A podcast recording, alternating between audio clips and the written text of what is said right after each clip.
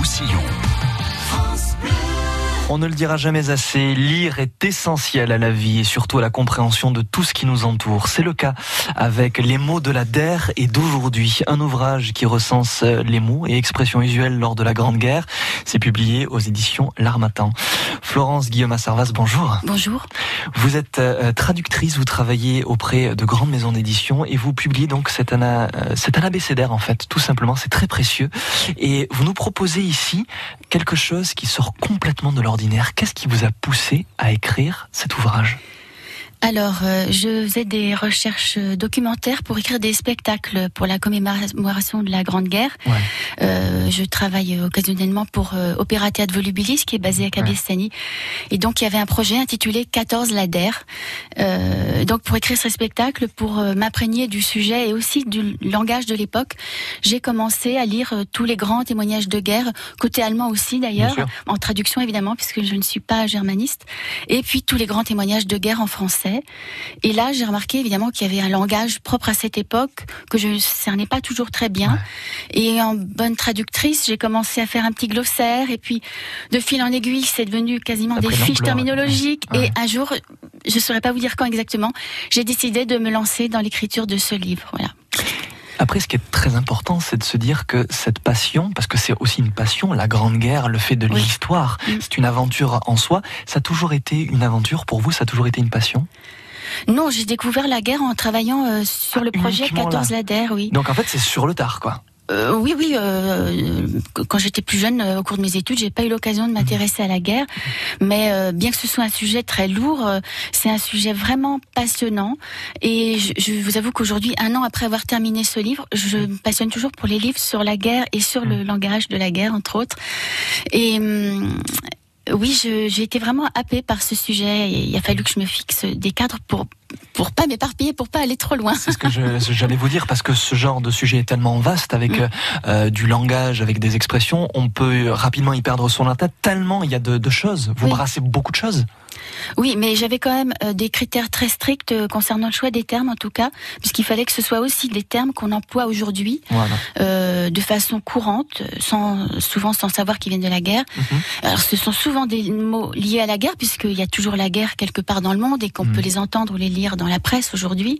Mais il y a aussi des mots qu'on emploie dans, la, dans le cadre familial sans savoir. par exemple? Eh ben, Je pense à cuistot, je pense à repérer, je pense à zinzin aussi. Bon, c'est peut-être plus employé par la jeune génération, mais euh, oui, repérer, repérage, alerter aussi. Euh. Parce que ce qui est très bien aussi, c'est que ces mots-là sont des mots, comme vous le disiez en off, juste avant euh, de, de, de, faire cette interview quand Julien Doré chantait, euh, ce sont des mots qui viennent de la boue, en fait. C'est mm. des mots qui viennent de la terre, avec beaucoup d'autres choses derrière. Il y a tout un passif. Et nous, on les emploie pas forcément non plus de la manière dont nos aînés l'employaient. Hein, c'est ça? Oui, ils ont continué d'évoluer, bien sûr. Mm. par exemple, bah, je pense qu'on n'aurait peut-être pas parlé de lanceur d'alerte si, si le verbe alerter n'était pas né pendant la guerre. Euh, mmh. Bon, c'est une hypothèse, hein, je n'ai pas vérifié.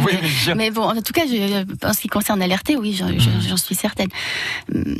Oui, voilà, les termes continuent d'évoluer, c'est sûr. Après, ce qui est très intéressant aussi, c'est de voir que ce livre, c'est une, une affaire familiale, parce que votre sœur a participé aussi Oui, elle a euh, très euh, gentiment euh, euh, composé, fait la composition du livre, c'est-à-dire mhm. choisir la typographie, faire la mise en page, et on a fait la couverture à deux.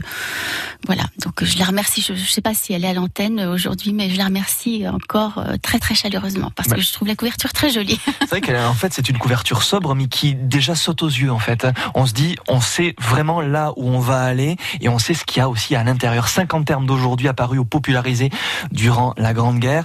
C'est un ouvrage qui est absolument fascinant. J'ai eu l'occasion vraiment de découvrir moi-même des mots dans le cadre de mes propres recherches et je savais pas du tout euh, ce que ça voulait dire. Je savais pas non plus que ça remontait aussi loin euh, au niveau de la racine du mot.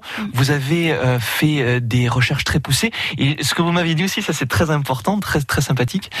quand vous vous passionnez pour quelque chose chose, vous vous posez des questions, et quand vous vous arrêtez, vous n'avez plus de questions à vous poser. Ça veut dire que le travail est fini, c'est ça? Oui, oui, il y a des articles qui sont beaucoup plus longs que d'autres, par exemple, parce que je me posais plus de questions, et j'estimais un article terminé quand je, je, me, pouvais, je me posais vraiment plus de questions.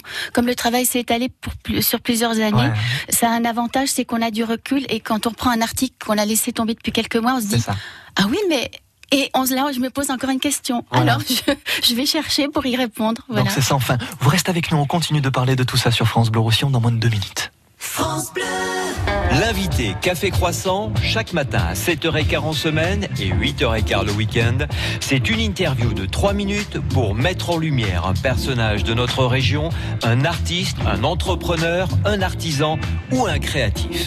L'invité Café Croissant, c'est aussi sur francebleu.fr. France Bleu, partenaire de Tous prêts pour la dictée sur France 3. Réussiriez-vous un zéro faute à la dictée du brevet des collèges? Et si on révisait tous ensemble sur un texte de Marcel Pagnol? Vous aussi relevez le défi et participez à la dictée présentée par Leila Kadour, élue par Abdal Malik. Tous prêts pour la dictée? Vendredi 7 juin sur France 3 à 10h15. Plus d'infos sur francebleu.fr. France Blau Rosselló. A Twitter France Bleu Roussillon. 101.6. France Bleu. Allocataire. Ah oui, allocataire. Justement, on va en parler dans les prochaines secondes parce que c'est très important. La Grande Guerre n'a jamais été autant d'actualité puisqu'on a fêté le centenaire il y a quelques mois, le centenaire de cette Grande Guerre. On vous propose de découvrir ce matin des expressions usuelles de notre époque et surtout de cette époque dans un ouvrage passionnant.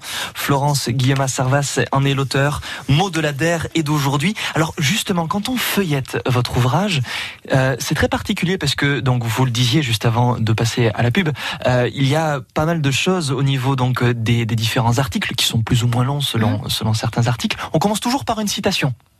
Oui, alors c'est euh, c'est une habitude. Les traducteurs font des fiches terminologiques et on cherche toujours une citation qu'on appelle, euh, enfin que, qui, qui montre la vedette, donc le terme vedette.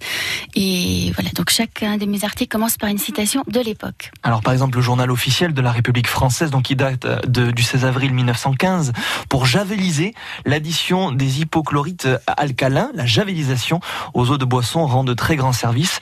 C'est à la page 2281. Euh, vous avez pu Comment ça se fait que vous avez pu consulter ça? Alors, je précise que c'est la page 2280 du journal officiel, hein, pas de ah mon livre qui, oui, fait environ 200 pages. mais comment vous avez pu consulter alors, ça? Alors, eh bien, je, je, pour la presse de l'époque, euh, je l'ai dépouillé sur le site de la Bibliothèque nationale de France, euh, le site gallica.fr, voilà, où on peut consulter toute la presse de l'époque et le moteur de recherche, évidemment, vous permet de rechercher des termes précis. On n'est pas obligé de feuilleter page par page. Voilà, c'est un, un, instrument inestimable. Ouais on peut s'y perdre d'ailleurs, hein, parce qu'il y a tellement de choses passionnantes. Et accessible à tout le monde en plus. Hein, ah oui, absolument, c'est gratuit. Euh, Et ce qui est très important aussi, c'est de voir qu'il y a beaucoup de mots donc, qui sont expliqués. On a euh, toute l'étymologie qui remonte parfois à la langue du Moyen Âge, euh, mm. qui, qui s'est alors c'est un terme un peu barbare, mais pas latalisé, c'est ça On appelle ça mhm. comme ça. Et euh, on, trouve vraiment beaucoup de choses euh, qui, euh, voilà, jusqu'au bouddhisme, jusqu'au bouddhiste, on mhm. emploie encore ça aussi. Ah bien sûr, oui. C'est assez incroyable. Ça date de 1915. on a une petite citation qui vient donc du Petit Parisien qui nous explique aussi un petit peu comment comment ça s'est développé tout ça. vous travaillez actuellement aussi sur une, une, comédie américaine sur le désarmement, si je me trompe pas. Oui, alors je peux pas trop en dire. J'ai l'accord de l'auteur, mais je peux pas trop. mais voilà.